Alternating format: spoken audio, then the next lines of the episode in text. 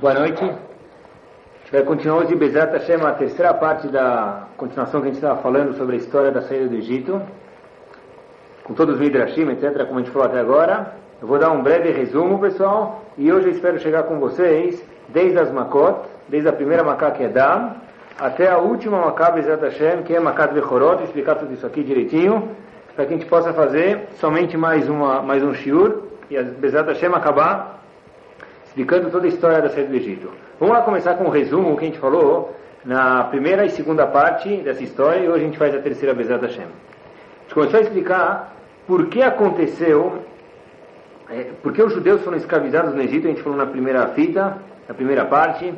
A gente explicou como começou o estágio que nós fomos escravizados no Egito e também como que Paró começou a pegar e enrolar os Yehudim para que eles venham trabalhar para ele, e se entusiasmaram. De repente a gente começou a mostrar também como Paró começou a ver planos de como exterminar os Yehudim e colocou, mandou eles serem colocados na água, como, como conhecem a história que Moshe Rabbeinu foi posto na água. A filha do próprio Paró, o nome dela era Tarmus, a gente mencionou, e o nome mais conhecido dela era Batia ela salvou Paró e Paró cresceu no próprio palácio. Moshe Rabbeinu, desculpa, cresceu no próprio palácio de Paró. Ele ficou lá aproximadamente até os 20 anos. De repente ele teve que fugir para Cush, a gente explicou por quê. Ele foi rei de Cush, Moshe Rabbeinu, por 40 anos, isso fora do Egito. E Moshe Rabbeinu agora estava com 67 anos. Até que a gente explicou na primeira fita. Na segunda a gente explicou, na segunda parte explicou que ele depois conheceu Itró, foi preso por Itró, acabou casando com a filha de Itró, a filha dele chamada Tzipora. E Moshe Rabbeinu foi avisado que ele ia ser o salvador, o líder, a pessoa que ia salvar Ben Israel do Egito. Moshe Rabbeinu foi passar essas mensagens para Paró. Quando ele viu isso, ele começou, primeiro ele tinha convencido os Ekenim, a gente explicou mês passada, que eles próprios iam acreditar em Moshe Rabbeinu, Hashem deu três sinais, aquele bastão que se transformou em cobra, a mão de Moshe Rabbeinu se transformou em lepra, e o sangue que Moshe Rabbeinu pegou um copo de água e fez se transformar isso em sangue, ele confirmou isso aqui, ele provou para os Equinim que Moshe Rabbeinu, para os sábios Yehudim, que Moshe Rabbeinu era o líder de Bnei Israel, que ele era um mensageiro de Akadosh Baruch e ele foi falar com Paró. E a gente chegou, no fim da semana passada, a gente chegou até o ponto onde a gente começou a falar das 10 makot que Moshe Rabbeinu começou a explicar para Paró. Eu vou mandar essas makot se você não me obedecer. Estou vindo aqui em nome de Hashem. Bom, a gente explicou, e a última coisa que a gente falou semana passada, e vale a pena frisar isso aqui de novo, é uma opinião única, porém, uma opinião bastante interessante de um personagem importante na literatura judaica, o nome dele é Shach Siftei Cohen. Ele fala que é claro que as makot só aconteceram onde os uh, egípcios estavam. Porém, como a gente falou no finzinho da semana passada, onde acontecia, quando acontecia uma macá para os mitzrim, isso não acontecia para os Eudim, mas Eudim sentiram um gosto pequeno, alguma porcentagem pequena da amargura de cada macá, para que eles saibam o quanto Hashem está poupando eles de sofrimento o quanto os mitzrim estão sofrendo, para que nós saibamos para agradecer a Kadosh Baruch Hu. Se a gente sabe de verdade o que, que os outros estão sofrendo e a gente não está sofrendo, assim a gente pode agradecer, agradecer a Hashem muito mais do que sem saber. Bom, então agora, Bezat Hashem, numa breve visita nessa fita, Bezat Hashem, do que foram as makot de acordo com os perushim, as explicações dos hachamim e dos midrashim. Vamos lá. Começamos, pessoal, com Dam. A primeira Maká todo mundo conhece, aprendemos na escola, todo mundo já. Dam Tsefardea, Kirim Arov, Dever Shchin Barad, Arbe Choshech Makat Bechorot. Primeira Maká foi Dam, sangue. Sabem que o Egito era uma terra muito fértil. E essa terra tinha muito pouca chuva. E o Egito todo dependia do Nilo. O Nilo é aquele que quando se enchia ele irrigava a terra do Egito. E toda a agricultura, toda a economia do Egito dependia disso. Então Hashem falou o seguinte: Eu vou começar por lá. Hashem fez com que as águas, a gente se transformaram em Dam. Moshe Rabbeinu foi para Paró, avisou ele falou: Olha, se você não mandar meu povo embora, estou vindo em nome de Hashem, se você não mandar meu povo embora, eu vou transformar toda a água do Nilo em Dam. Moshe Rabbeinu avisou Paró durante três semanas. Até que Aharon, Paró não escutou, Aharon, seu irmão, que era seu intérprete, explicou, pegou o bastão, bateu no Nilo e se transformou em sangue. Por que Moshe Rabbeinu próprio não bateu? Porque Aaron teve que bater no Nilo. Moshe Rabbeinu próprio podia ter feito nesse. Então, Ramim explicam para a gente o seguinte. Moshe Rabbeinu falou o seguinte, olha até onde vai o agradecimento que a pessoa precisa ter. Moshe Rabbeinu falou o seguinte, eu fui salvo desse próprio Nilo. Eu, Moshe Rabbeinu, fui salvo no Nilo. Quando minha mãe me colocou no Nilo, eu, depois de um tempo, Bate, a filha de Paró, me salvou desse Nilo. Então esse Nilo, de alguma forma ou outra, foi, me foi de um benefício. Eu agora vou bater nesse Nilo? Que nem a gente falou num prato que você comeu, a gente fala em português, não cuspa nesse prato. Mesma coisa aqui, Moshe falou, eu não posso bater e transformar ele em sangue. Então Haron foi escolhido, ele foi lá e bateu no rio e transformou ele em sangue. Todo lugar que havia água havia sangue. Um lugar só não havia sangue, que era o lugar chamado Goshen, o lugar onde os Eudim habitavam lá. Lá não havia sangue. Esse sangue começou a fazer um cheiro horrível, os egípcios começaram a ficar uma coisa insuportável. E como os, os egípcios, então, a gente explicou, como os egípcios viviam, se não tinha água, quanto tempo dá para ficar sem água? Essa macá de Dam durou pelo menos uma semana. Como os egípcios viveram sem água uma semana, tudo virou sangue. Então, explicam que os egípcios compravam água dos Eudim.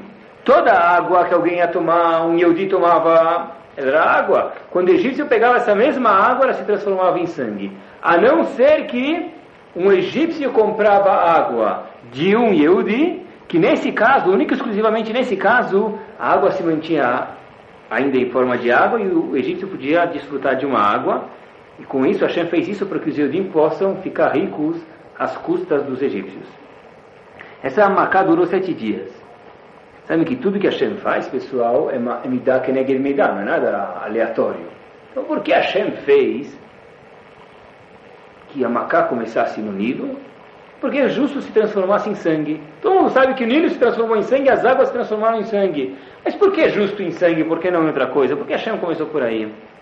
Então, contam, Ramin falam para a gente no Midrash que foi mencionado isso uma vez, os egípcios pegavam 150 crianças de manhã e 150 crianças de noite para curar a lepra, tsarat de Paró. Paró teve uma época que estava com lepra. Bilá Marachá deu a ideia de curar ele com sangue de crianças judias, porque eram mais quentes, ele inventou alguma coisa para Paró. Paró caiu na dele, e Paró matava 150 crianças de dia e 150 crianças de noite para poder pegar a o sangue deles para poder se curar. No fim, Paró não se curou com isso, mas foram mortas milhares de pessoas, e justo por isso Hashem me dá, que me dá. Tudo que Hashem faz é, conforme você faz para o próximo, para Hashem, Hashem faz de volta para você.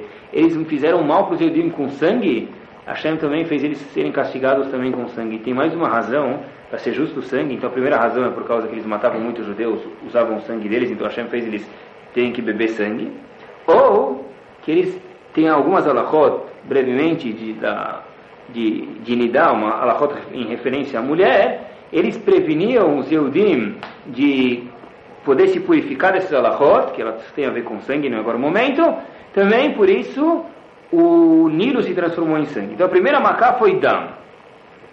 De repente, Paró acaba, pede por favor para tirar o sangue, e acaba a macá de Dam mais uma vez.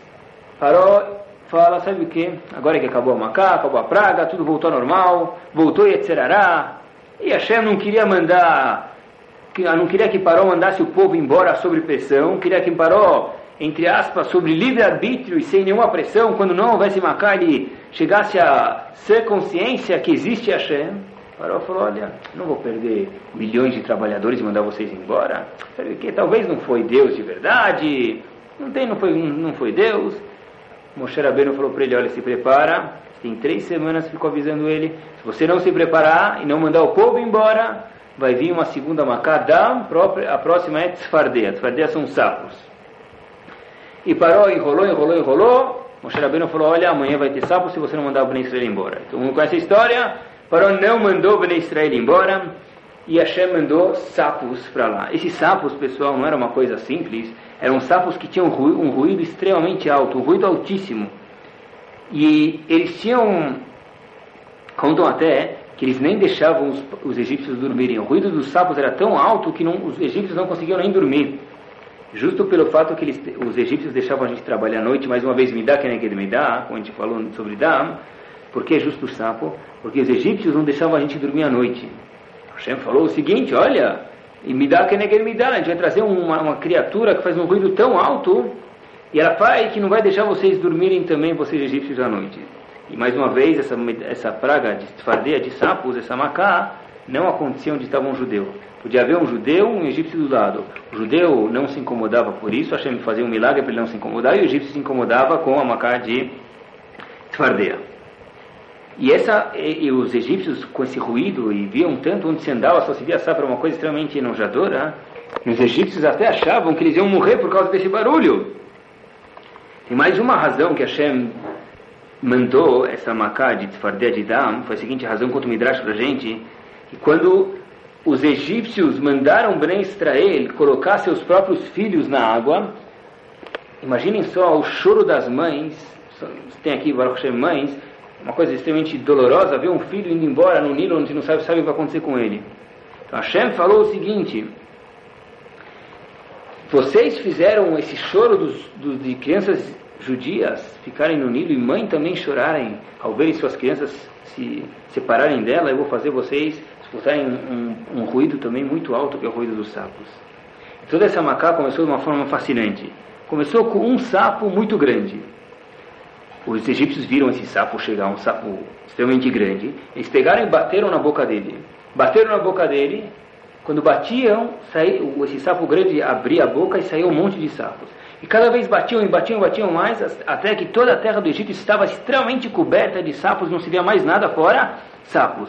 Se abria um armário, se escutava sapos. Se abria a geladeira, estava sapos. Contam que até, para não entrar muito em detalhes, que é um pouco até demais, mas está escrito assim, Ramin contou para a gente, que entravam sapos dentro das barrigas, da barriga dos egípcios e os egípcios escutavam um sapo conversar com o outro. Eles escutavam, não sei, talvez os egípcios entenderam a língua de alguma forma ou outra. O Midrash conta que os egípcios escutaram um sapo falando para o outro: Até quando você vai ficar aqui na barriga desse egípcio? E o sapo falava para o outro o seguinte: Até Moshe Rabbeinu nos obrigar a sair daqui. Enquanto Moshe Rabbeinu nos tirar daqui porque ele viu que parou, aceitou abrir mão, nós não vamos nós não vamos sair da barriga do egípcio. Seis dias após de ter sapos em todos os lugares no Egito, Moshe Rabbeinu é chamado. E parou pergunta para ele: Por favor, tire esses sapos daqui, eu não aguento mais. No meu palácio, na minha cama, em todos os lugares tem sapos, eu não aguento mais. Moshe Rabbeinu fala para ele: Quando você quer que eu tire os sapos? O que alguém normal diria? Olha, eu não aguento mais esses sapos, removam ele o mais rápido possível. Paró falou o seguinte: Quero que você tire esses sapos amanhã de manhã. Remova os sapos do Egito amanhã de manhã. Por que Paró falou isso? Estava incomodando ele tanto, pessoal. Por que Paró falou remova os sapos amanhã de manhã? A gente vê mais uma vez que a gente falou faz algum tempo atrás sobre Kavod. Paró viu o seguinte: Olha, eu vou preservar minha honra. Está todo mundo morrendo aqui, mas eu quero ter certeza que foi você, Moshe Rabbeinu, por esses sapos. Então, se eu falar para você tirar ele hoje, talvez você já veja, teu poder de mágica já vai acabar de qualquer forma. Eu quero ver se de verdade você é um mensageiro de Hashem. Então, espera até amanhã e tira o sapo amanhã na hora que eu te falar.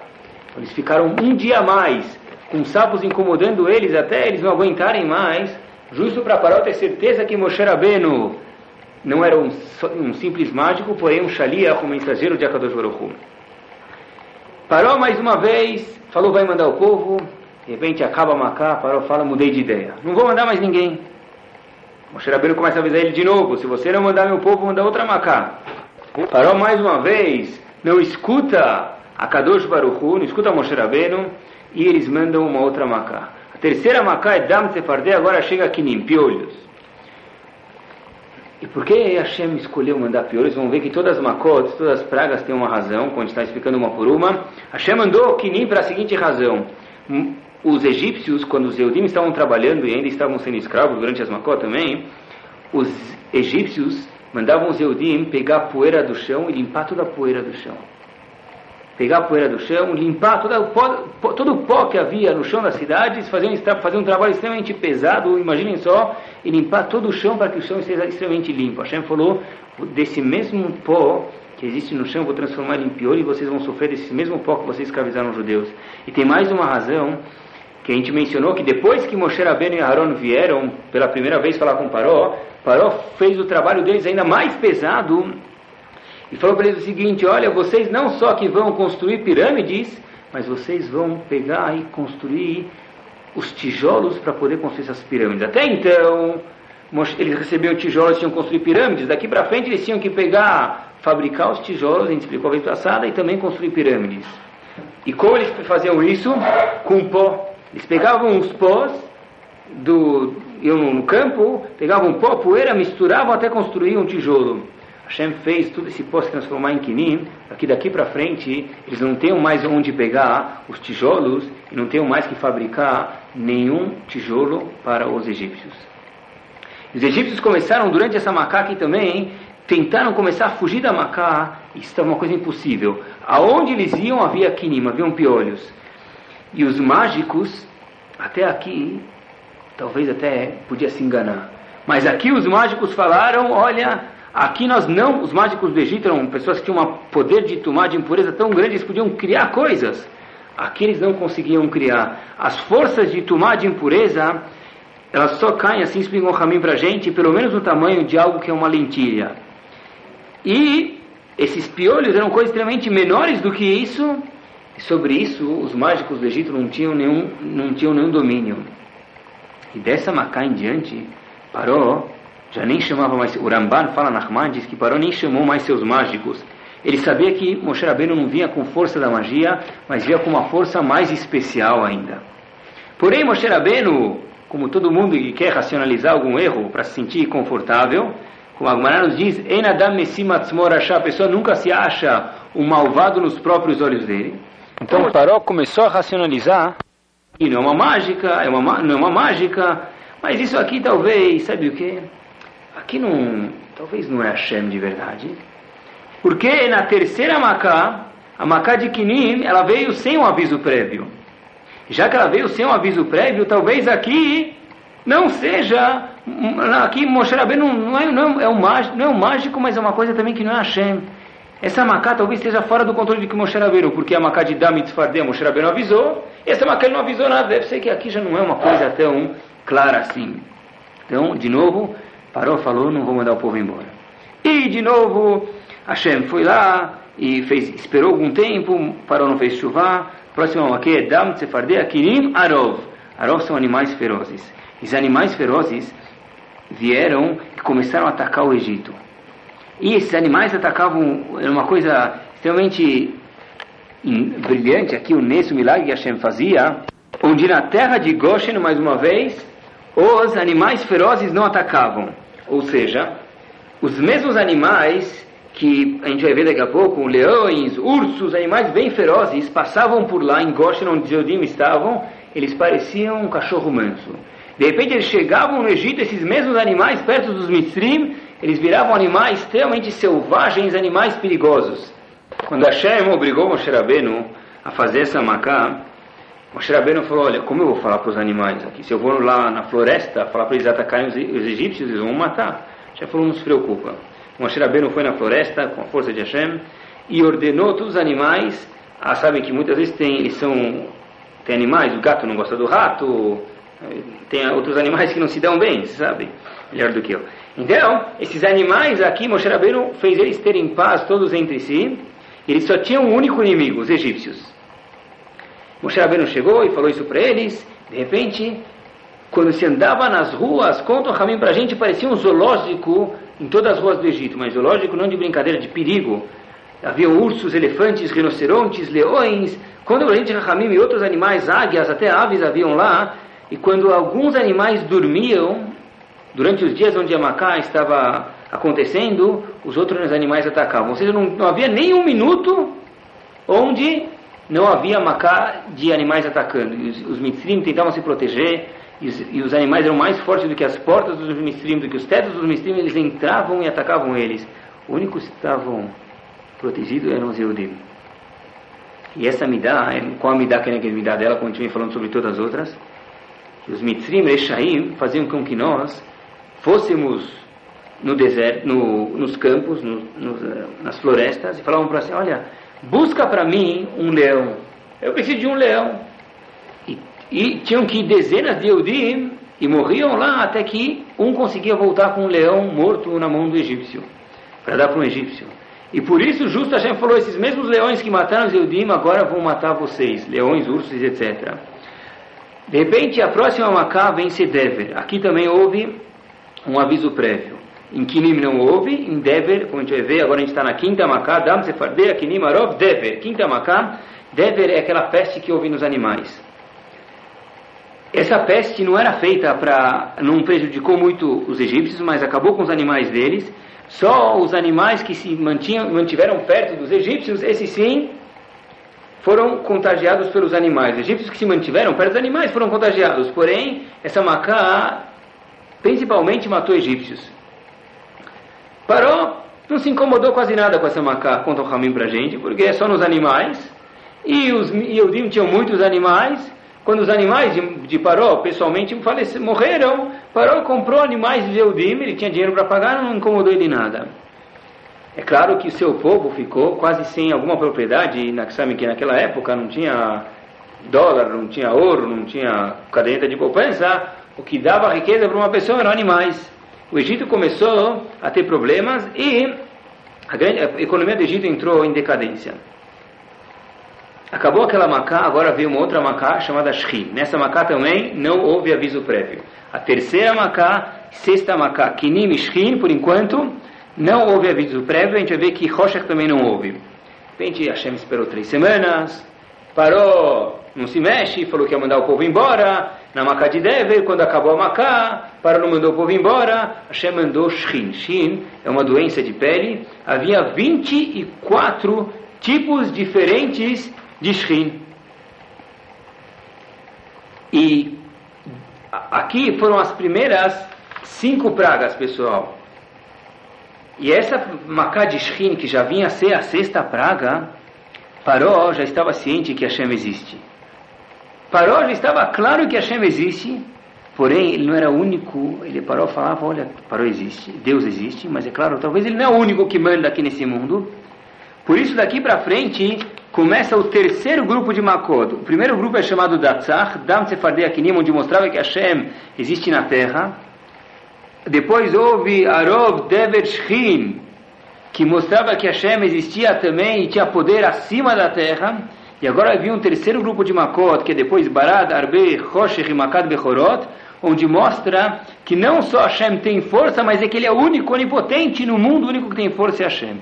Ou seja, Paró, até agora assim explicou Malbim para a gente em Parashat Vairá, que Paró estava ciente que Hashem existe, mas ele não é o único que, que tem o poder. E até agora, Moshe Rabbeinu, sempre que ele queria falar com Paró, avisar que ia ter uma praga, dar, uma, dar um aviso para ele naquelas macotas que a gente falou que tinha aviso, Moshe Rabbeinu via Paró indo no Nilo fazer as necessidades. Tem que Moshe Paró, ele ia no Nilo fazer suas necessidades, para ninguém saber que ele era um ser humano. Paró queria passar por Deus. Só Deus não precisa ir no banheiro, todo ser humano, por definição, precisa ir no banheiro. Então Paró ia de manhã se fazer as necessidades dele no banheiro, e todo mundo falava: Olha, Paró não foi nenhuma vez no banheiro o dia todo, deve ser que ele é Deus. As pessoas começavam a adorar Paró e sentir ele como um Deus.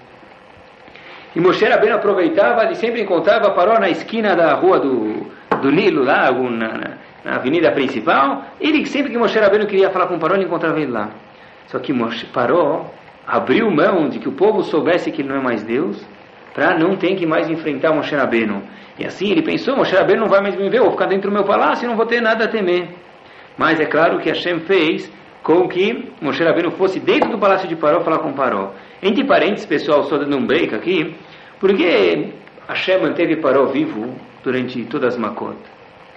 Os mitzrim, os egípcios, milhares deles morreram durante as Makot, umas ou outras.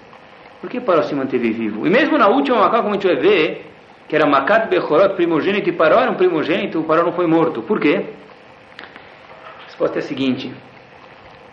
Hashem quis manter Paró vivo para ele ser castigado por todo o mal que ele fez para Ben Israel e que ele também visse o Koach de Akadosh Baruch a potência, a força que Deus tem e que ele é o único, onipotente que tem essa força somente no mundo. De repente começa a Macá de Barad. Barad é aquela macá de granizo. E aqui Hashem mais uma vez esperou. Hashem falou para ele: Olha, quando houve a macá de Shrim, Paró falou que ia mandar o povo, de repente ele mudou de ideia, e mais uma vez, como acontece em todas as macotas, o mesmo ciclo, Hashem fala para ele, olha, três semanas ficou avisando, se você não mandar meu povo embora, Moshe Rabbeinu falou para Paró, eu vou trazer uma macá chamada Barad. Barad é granizo. Mas esse granizo, e é claro que Paró não escutou, e recebeu esse granizo. Como esse granizo? O granizo, sabem que quem mora, já morou em outros países, sabe que no inverno, quando chove, muitas vezes antes de ter a neve ou depois, na época do inverno, chove granizo, são pedras, parece que vai quebrar o teto. Muitas vezes aqui na Estivá, onde eu moro, lá em Cutia, talvez em São Paulo deve ser a mesma coisa, apesar de ter 20 km de distância, choveu já algumas vezes granizo, é um granizo é uma pedra forte, parece que está caindo pedras lá do céu mesmo, de verdade, faz um barulho no telhado de casa, parece que o teto vai cair. Mas esse barado era mais forte do que isso ainda. Está escrito no Midrash que esse granizo, esse barat, era composto de gelo e fogo. E havia um fenômeno da natureza lá dentro. O fogo não derretia o gelo, e o gelo também não esfriava o fogo, ou seja, havia gelo e fogo dentro de uma pedra de granizo, onde o fogo não derretia o gelo e nem o gelo esfriava o fogo. Agora, parou, se quisesse, é claro, cada um vê o que quer, podia perceber como Hashem manda no mundo sozinho. Até agora a gente falou que Paró já descobriu que Hashem é um, é um mágico. Hashem tem uma potência grande, Moshe Rabbeinu veio a, sendo um mensageiro de Hashem. E agora, só que ele estava na dúvida, talvez Hashem não é o único.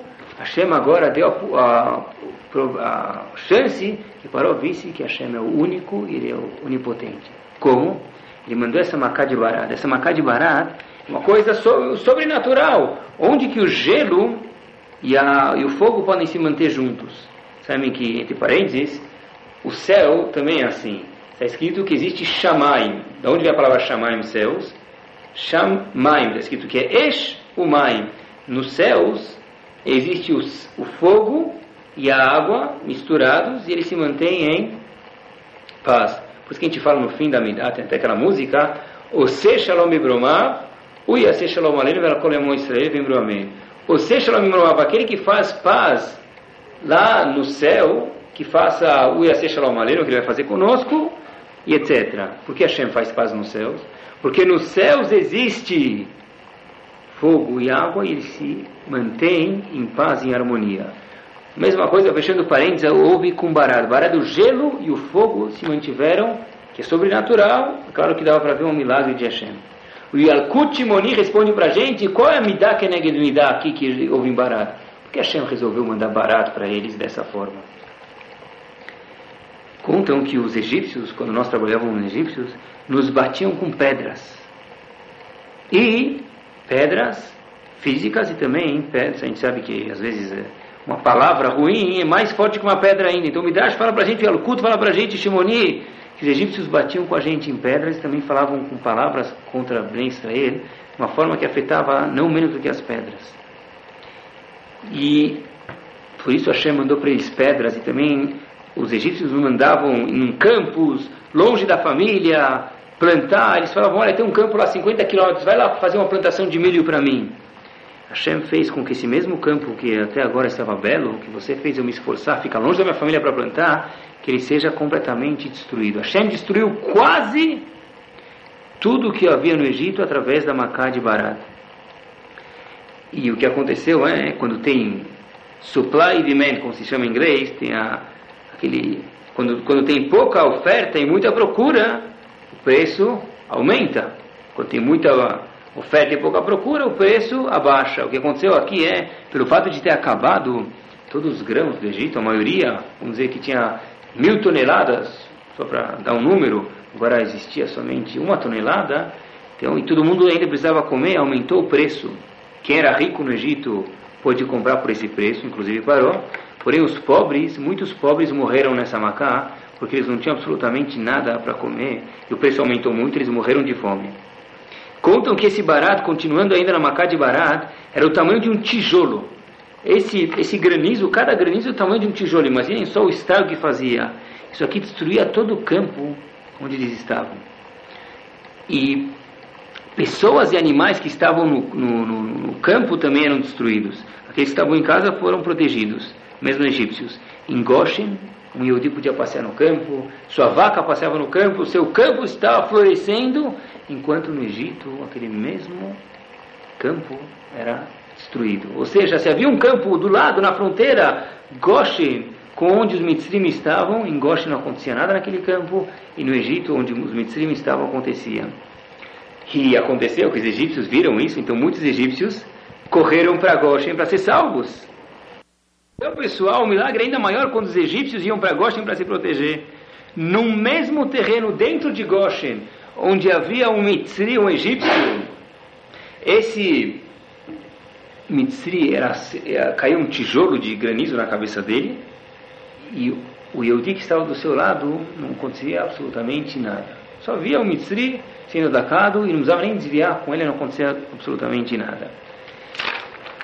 Parou, foi correndo para Moshe Rabbeinu e falou, sabe o que? Sabe, salva, eu mando o povo embora, eu vou mandar o povo embora. Acabou a Macá e parou mudar de ideia mais uma vez. Hashem manda para ele, avisa para ele três semanas, olha, se você não mandar meu povo embora, agora vai vir a Macá chamada Arbe. Arbe são gafanhotos.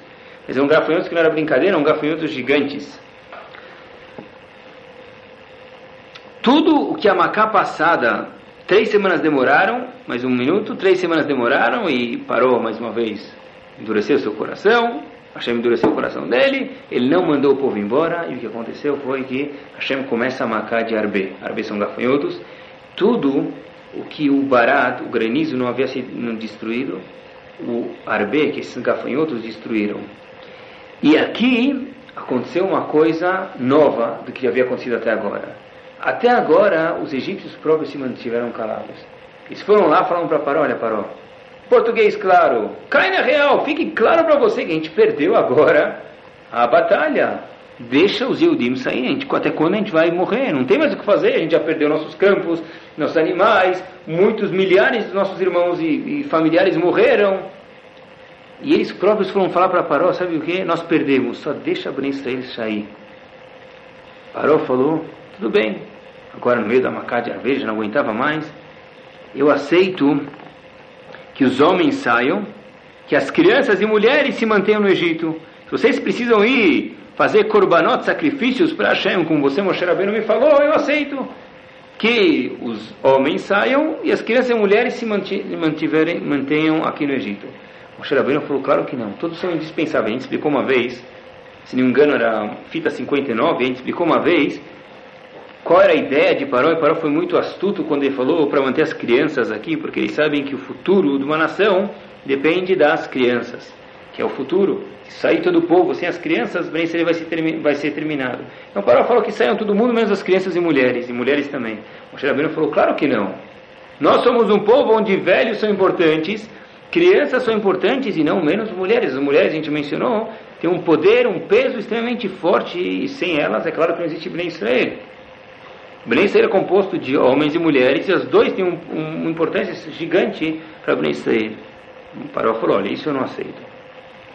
Claro, começou a Macá de Arbe, essa Macá havia sete tipos diferentes, o Midrash para a gente, de, de gafanhotos. Havia sete tipos diferentes de gafanhotos, e quando o Mitzri levantava a cabeça, ele só via gafanhoto. Aonde ele abria o olho, ele via gafanhotos. Esses gafanhotos eles tinham um poder maior do que um gafanhoto que tem hoje em dia. Hoje em dia tem um gafanhoto, é um animal talvez sujo, que nos incomoda, mas o gafanhoto que existia no Egito, pessoal, é diferente.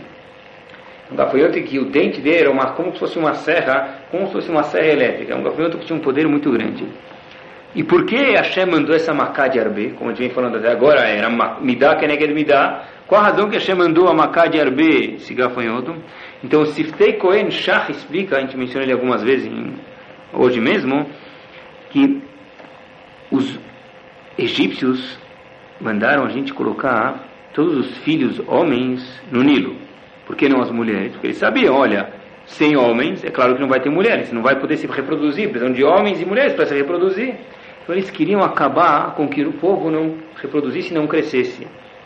Como fala muitos em hebraico, harbe, com rei. Eles queriam prevenir que nós nos ficássemos um povo grande que houvesse Harbe Arbe Anashim, muitas pessoas. Hashem mandou para eles Arbe com Aleph, que era gafanhotos. Porque eles queriam nos prevenir de serem, sermos harbe, muitos Hashem mandou para eles arbe, o gafanhoto que destruiu tudo que havia sobrado do, do que eles tinham. E agora faltam só duas makot. Rocher. Aparece a macá de Rocher, apagão total. Pior do que houve há um tempo atrás, aí, que onde tinha que economizar 20%, começaram a trocar lâmpadas e ficaram, alguns até ficaram no escuro, usavam, como fala, lanterna. Começou a aparecer a macá de Rocher. Nessa macá de Rocher, ela veio mais uma vez sem aviso prévio. Três macot vieram pela última vez sem aviso prévio. Kinim, que eram piolhos, Shrin, que era aquela doença de pele, e Rocher, que é a nona macá, ela veio sem aviso prévio. Hashem deu algumas semanas para Paró, Paró não fez chuva, e Paró de repente começa a ter apagão total. Onde os Eudim moravam mais uma vez em, em Goshen, havia luz normal, luz, parecia dia. E onde os, os Mitzrim estavam, havia Rocher. E se tivesse um Mitzri próximo de onde dentro de Goshen, um via tudo às claras, parecia dia, e outro era uma escuridão muito densa, como a gente vai ver. No começo, está escrito que essa escuridão era tão escura, vamos falar assim, que um Mitzri, um egípcio, não conseguia ver, nem ver sua mão na frente da sua cara. Ou seja, os primeiros três dias era uma noite muito escura, vamos chamar assim. Essa macaça durou seis dias, não sete como as outras, pessoal. Os primeiros três dias, os Eudim, os Mitzrim não conseguiam ver absolutamente nada, nem ver a mão na frente dele. E o Ramban até explica, Nachman diz, que acontecia se um Mitzri acendesse uma vela, não adiantava nada. Que era um escuro tão forte que a vela não tinha a capacidade e o poder de iluminar sobre essa escuridão. E os segundos três dias, ou seja, quarto, e quinto e sexto dia, onde havia Macá de Rocher, os mitzrim, os egípcios, não conseguiam nem se mover. Ou seja, os primeiros três dias eles não conseguiam ver nada, os, do quarto, quinto e sexto dia, não houve sétimo dia nessa Macá, já vê por quê? Os mitzrim ficaram, como se diz, congelados. Houve duas razões, vamos falar assim, básicas talvez, ou três, porque Hashem mandou, qual midá que midá? Porque Hashem mandou a Macá de Rocha, mandou escuridão para os egípcios. Que está escrito no Midrash Tanhuma em Parashat Bo, que os egípcios nos deixaram em celas escuras. Em celas escuras, eles nos prendiam e deixavam assim celas escuras. Hashem falou, olha, vocês vão passar uma escuridão aqui, midá que midá, porque vocês fizeram com meus filhos Ben Israel. E mais ainda, nós fomos trabalhar, nós fomos escravizados, mesmo à noite no escuro, Meamloes diz, então Hashem fez com que eles no escuro também ficassem sem ver absolutamente nada. Eles nos trouxeram Rocher para a vida, nos fazendo trabalhar de dia e de noite no escuro também. Hashem nos trouxe para eles Rocher, escuridão, para esses mitzvim. Quatro quintos dos judeus não saíram do Egito. Sabe que todo esse número, 600 mil pessoas, homens de 20 a 600 anos, aqui dá provavelmente 2, 3 milhões total da nação, isso aqui só formava 20% do povo. 80% do povo judeu morreu nos primeiros três dias da Macá de Rocher. Hashem também, uma das razões que ele trouxe Rocher, é para que os egípcios não vissem os judeus morrendo.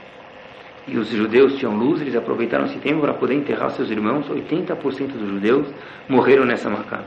Essa Macá só durou seis dias, como falei para vocês. O sétimo dia, o Sefer Arokeach fala que era Shabbat. E Hashem manteve esse sétimo dia guardado um presente para os egípcios no futuro. Para a última, quando os judeus forem sair do Egito, depois de Makad Bechorot, Hashem guardou essa noite, essa escuridão, para eles lá, como a gente vai ver depois. Ou seja, essa Makad teve seis dias aqui, e um dia, como vai acontecer depois de Makad Bechorot. Parou, falou, olha, eu aceito todo mundo embora. No meio da Macá, Paró estava aterrorizado, não conseguia se mexer, nada. Hashem deu a possibilidade de falar o seguinte: tudo pode ir embora, menos animais. Podem homens, mulheres, como vocês pediram, animais fiquem aqui. Hashem falou para ele, Moshe Rabbeinu falou: não, não, não. Negociaram, negociaram, Hashem parou, aceitou. De repente, Hashem, Moshe Rabbeinu fez cancelar uma casa de rocha, de escuridão. E agora, parou, muda de ideia, fala: sabe o que?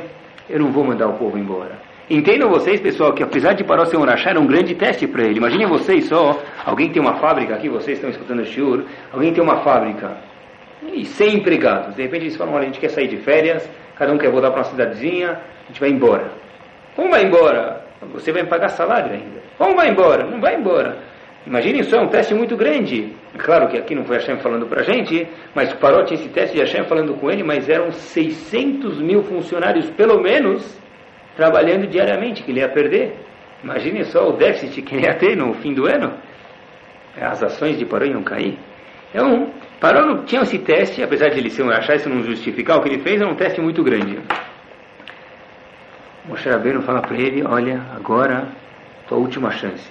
Daqui a alguns dias, Hashem vai mandar para você uma macá, uma praga chamada Makat Bechorot, onde vocês conhecem, pessoal. Todo primogênito, seja ele primogênito de pai ou de mãe, vai morrer. Ou seja, se uma mãe teve relações com dez pessoas, e contam que os egípcios eram um povo muito imoral sexualmente, um egípcio, uma mãe, teve relações com dez, vamos dizer, assim está escrito no Midrash, homens diferentes, e era o primeiro filho de cada um desses dez homens, os dez filhos dessa mãe morriam. Seja ele masculino, homem ou mulher. Ou seja, não só um Bechor, um primogênito, homem morreu, muitas pessoas pensam isso errado, mesmo um Bechor, uma mulher Bechor também morreu. Está escrito, En Bait Asher En. Não ia haver uma casa onde não havia um morto toda casa o mais velho morria. Nesse meio termo, antes de Hashem mandar Makat Bechorot, Hashem falou para Moshe Rabbeinu, ordena o povo a fazer um korban chamado Korban Pesach. Pesach vem da palavra pular, que se fala em inglês, pass over. Passover é pular sobre, passar sobre. Por que isso? Da onde vem esse nome da Pesach? A gente tanto falou da história de Pesach, precisa ver pelo menos da onde veio o nome. Passover, Pesach é a mesma coisa, Hashem nos disse: ponham sangue nos batentes das casas, e onde eu ver o sangue desse Korban Pesach, eu vou pular e não vou matar. Numa casa onde não havia sangue nos batentes, lá Hashem entrava e matava o primogênito da casa. Eles colocavam o sangue batente comum, pincelavam lá, em forma de uma letra Het em hebraico, é um Het. Por que Het? Ramim contou para a gente que Het vem da palavra Chaim, nessa casa vai se viver. Nas outras casas onde havia os mitzrim, lá não se vivia. Esse Korban Pesach tinha algumas alahot, a gente vai ver, e vou explicar para vocês por que Hashem justo escolheu o Korban Pesach. Sabe que no, esse Korban Pesach, Hashem falou para eles fazerem a Shritá no dia 14 de Nissan, que é onde acontece Pesach, só que Pesach é no dia 15 do mês de Nissan. Então Hashem falou, faz a Shritá, abate do, desse Korban, Korban Pesach, no dia 14 de Nissan, para vocês, comer, vocês comerem esse korban na noite do 15. Que a gente sabe que em hebraico, na Torá, primeiro vem a noite e depois o dia. Ou seja, vai fazer shkita no entardecer do dia 14, na tarde, para comer ele na noite, logo que vem a noite, do dia 15. E nessa mesma noite, tudo isso aqui Moshe Rabbeinu contando para eles, essas alahot, o Bechor dos Mitzrim vai morrer, ou seja, de um lado a gente vai ter Ben Israel festejando, comendo Pesach, do outro lado o Bechor dos egípcios morrendo, por quê? Porque eles não quiseram escutar a voz de Akadosh Baruch parou principalmente e se manteve na sua Arishut Gamur do começo ao fim. Hashem falou para pegar um cordeiro. Por que, por que Hashem escolheu justo um cordeiro? Como a gente está vendo aqui, tudo não, é, não tem nada por acaso e por isso que eu estou trazendo uma explicação para tudo, que como consta nos, nos livros, para que a gente saiba que tudo tem uma razão que Hashem escolheu que aconteça minu, nas suas minúcias da história da saída do Egito e toda a vida da pessoa também. Esse cordeiro era o animal que os egípcios faziam rodazará com eles, idolatria. Hashem falou, vocês, Yudim, viram tanto isso que isso pode ter influenciado vocês. Ou seja, agora eu quero que vocês pegam e façam shkita, matam esse animal, tragam, façam ele como um korban, korban de Pesach, mas tudo isso Moshe Rabbeinu falando para eles, as alachot, que ainda, depois, daqui a pouco a gente vai ver como vai acontecer isso. Que vocês saibam e provem para vocês mesmos, mais do que tudo, mais do que ninguém, que esse, cor, que esse animal, esse cordeiro não tem poder algum, ele não é uma vodazará, ele não passa de um animal como todos os outros animais. E Hashem falou, faça isso justo no dia 14 como no dia 15, porque explicam os nossos livros, Kudoshim, que o dia 15 é o dia onde o Mazal do mês é o mês mais forte. A, maior força do Mazal de astronomia, isso também existe na Torá, mais forte é no meio do mês, que é o dia 15. Hashem falou no dia 15. E no, e no dia, vocês vão pegar dia 15, pegar esse cordeiro que é a Vodazara deles, fazer escritar para mostrar que ele não tem poder absoluto, não tem poder algum. O mês de Nissan, Nissan é o mês que aconteceu o Pesach, Nissan vem da palavra Nes, esse é o primeiro mês, né? O mês é chamado Nissan, vem da palavra Nes. Uma coisa curiosa aqui, entre parênteses, sabem que os, os meses em, na Torá não aparecem nome de meses. Eles não constam na Torá, Nissan, Tishri, Tammuz, Av, não constam na Torá. Esses meses, já pensaram nisso? Né? Ele representa, cada mês representa alguma coisa. Esses nomes foram dados por persas na Galut de Babel, quando nós fomos para a Babilônia no exílio, após a destruição do primeiro Bet HaMikdash. Alguns exemplos para vocês, já que a gente está falando disso. Por exemplo, o mês de Tammuz. De onde vem a palavra Tammuz? Isso aqui é o nome de uma Vodazará. Isso aqui lembra o Retaeg, quando eles fizeram o pecado do bezerro de ouro. Por exemplo, o mês triste que a gente tem na Torá, não consta na Torá, mas não tem no nosso calendário, é chamado Av. O que quer dizer Av em hebraico? Muito bem, pai. Porque Av, nesse mês, foi o mês em que os Meraglim, os espiões, vieram e causaram que nós ficássemos no deserto e coisas ruins acontecessem. acontecessem porque é chamado Av, esse mês ruim, porque eles foram Av, os pais, causadores do sofrimento para Israel. Mais dois exemplos, talvez. Tishri. Tishri quer dizer em hebraico libertar, libertação. É o mês onde nós, contém as, as festas do e Yom Kippur, onde nós nos libertamos dos pecados. E mais último exemplo, só para a gente ver isso aqui, claro que os meses não aparecem na Torá, esses meses têm um símbolo, eles vêm, a gente, a gente aprendeu, os persas deram para esses nomes desses meses, tem uma razão. Vem da Tevet, por exemplo. Tevet vem da palavra Tov, Tov, Tevet, bom. Por quê? O que aconteceu em Tevet? Moshe Rabbeinu matou dois reis poderosíssimos, Sihon e Og. Né? A gente fala, o Le Sihon, o Le Og, Melech Habashan, que Lam Hasdo. A gente mostra, a gente faz aqui na Tfilah de Shabbat. Tá? Moshe Rabbeinu matou esses meses, é chamado TV. Em todo caso, o mês de Nissan, voltando aqui, fechando parênteses, é chamado Nissan da palavra Nes, onde Hashem fez o milagre de tirar a gente do Egito e que a gente mate o próprio Avodazará do Egito e eles próprios não vejam isso e não façam nada. Então Moshe Rabbeinu começou a falar tudo isso para Bnei Israel, ensinou o Korban Pesach, como se faz a Alachod, Shkita, tudo isso para Bnei Israel.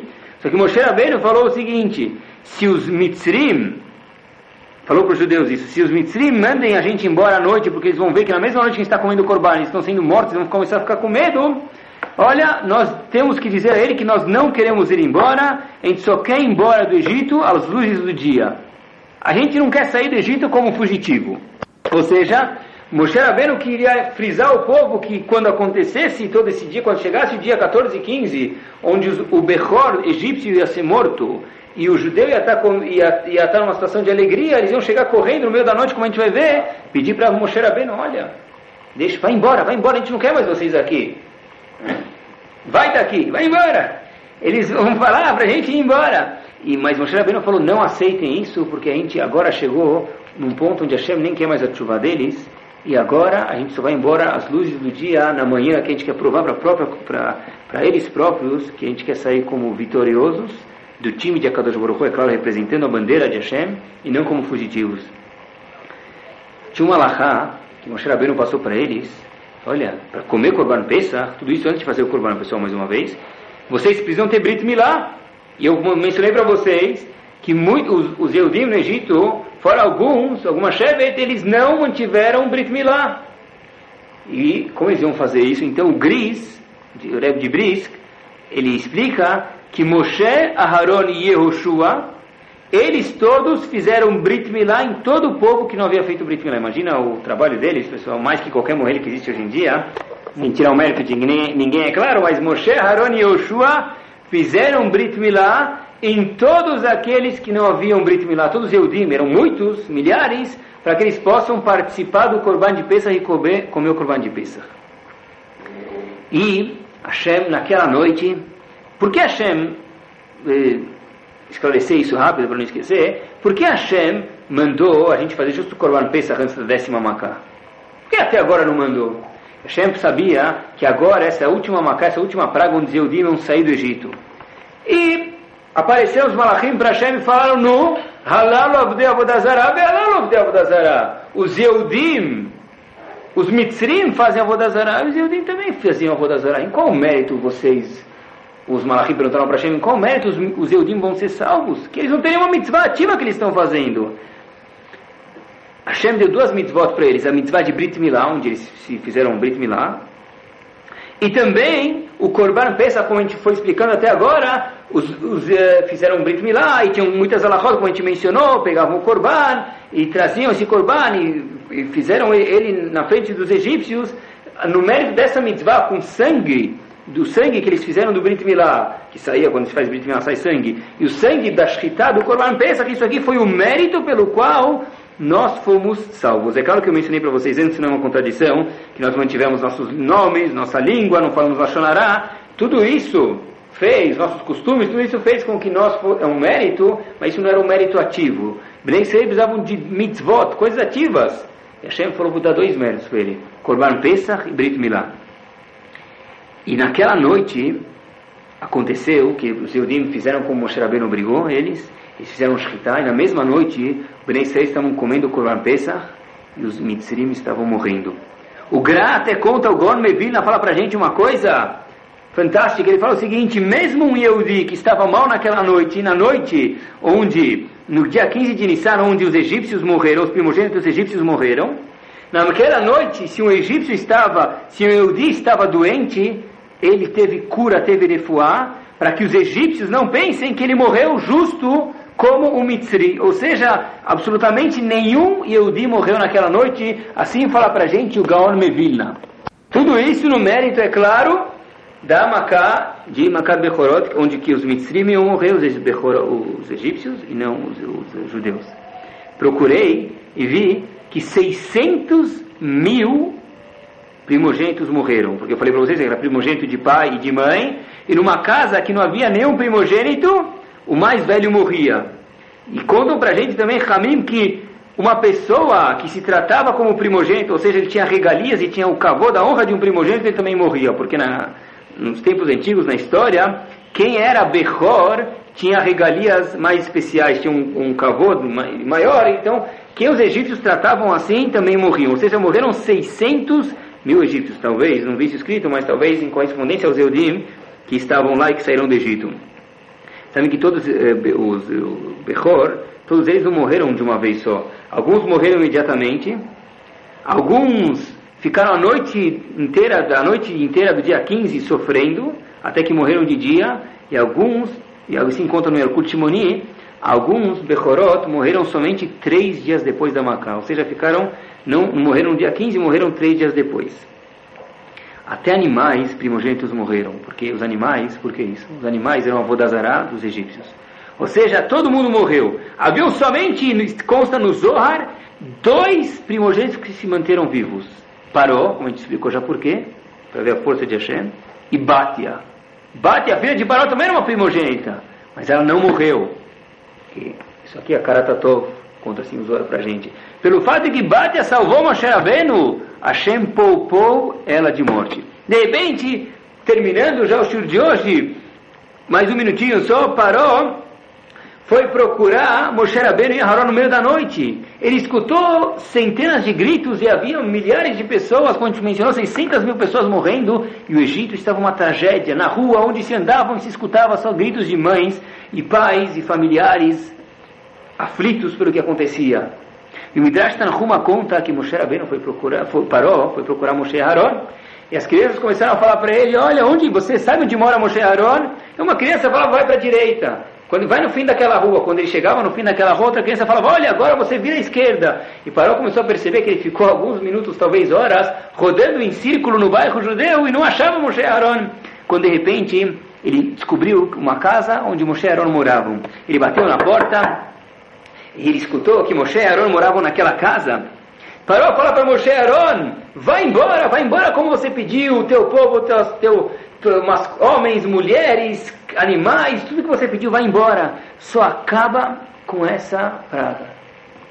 Parou, falou para Moshe Aaron, você está me escutando? Sai da casa, eu quero falar com você. Imaginem só, o todo poderoso, entre aspas, parou, o rei do Egito foi no bairro judeu lá procurar Moshe Rabbeinu. Imagine até onde chegou isso tudo, pessoal, por quê? Porque ele causou, ele não fez chuva até o momento que Hashem queria. Imaginem só, então parou, chega e fala para Moshe Rabbeinu, Moshe, vem, eu, eu, por favor, manda esse povo sair. eu quero falar com você. O Rabbeinu falou, pode falar. Pode falar, abre a porta da tua casa. O Rabbeinu falou, não posso. Tem, hoje à noite, o Behor egípcio está sendo morto. E tem uma ordem divina que a gente põe o sangue para que Hashem, Passover, pule e não mate nenhum Behor. Porém, isso aqui exige mais um elemento que nenhum Yehudi saia da sua casa. Aquele Yehudi que ficasse fora da onde havia o sangue do Corban Pesach podia ser morto. Então parou, teve que ir, pessoal, que fascinante, falar com Moshe Rabbeinu até a casa dele, atrás da porta dele, sem mesmo poder ver Moshe Rabbeinu. Moshe Rabbeinu disse, olha, a gente não vai embora hoje à noite, Hashem nos ordenou que, só for, que nós só podemos ir embora amanhã de manhã, para sair com honra e não sair como fugitivos. E aqui acaba Makat Bechorot, pessoal, a gente viu agora as 10 Makot, e Bezat Hashem a gente tem o último shiur daqui a pouco, para que a gente possa explicar como que foi a saída do Egito, Vayosh Hashem et Amo, como Hashem salvou o povo, a gente vai ver todos os milagres bárbaros que aconteceram desde a saída do, povo judeu do Egito no deserto, até quando se abriu o Yam Suf, onde eles passaram, os missimos se mantiveram lá, onde a gente foi até chegar no Har Sinai, onde a gente ia receber a Torá. Então, Bezat Hashem, mais um shiur, a gente acaba, se Deus quiser, a história total da saída do Egito em Pesach. Tá bom, pessoal? Ok, uma ótima noite. A gente continua o outro dia, Bezat Hashem. Tá bom? Uma ótima semana. Espero que ficou claro que a gente analisou aqui as 10 Makot, desde Dam até Makat Bechorot, onde agora a paródia não tinha mais saída. Ele estava muito contente que o povo ia embora, mas o povo falou só amanhã de manhã, quando nós queremos sair como vitoriosos e não como fugitivos, carregando aquela bandeira de Hashem com glória e fazendo louvor a Kadosh Baruch Hu. Boa noite.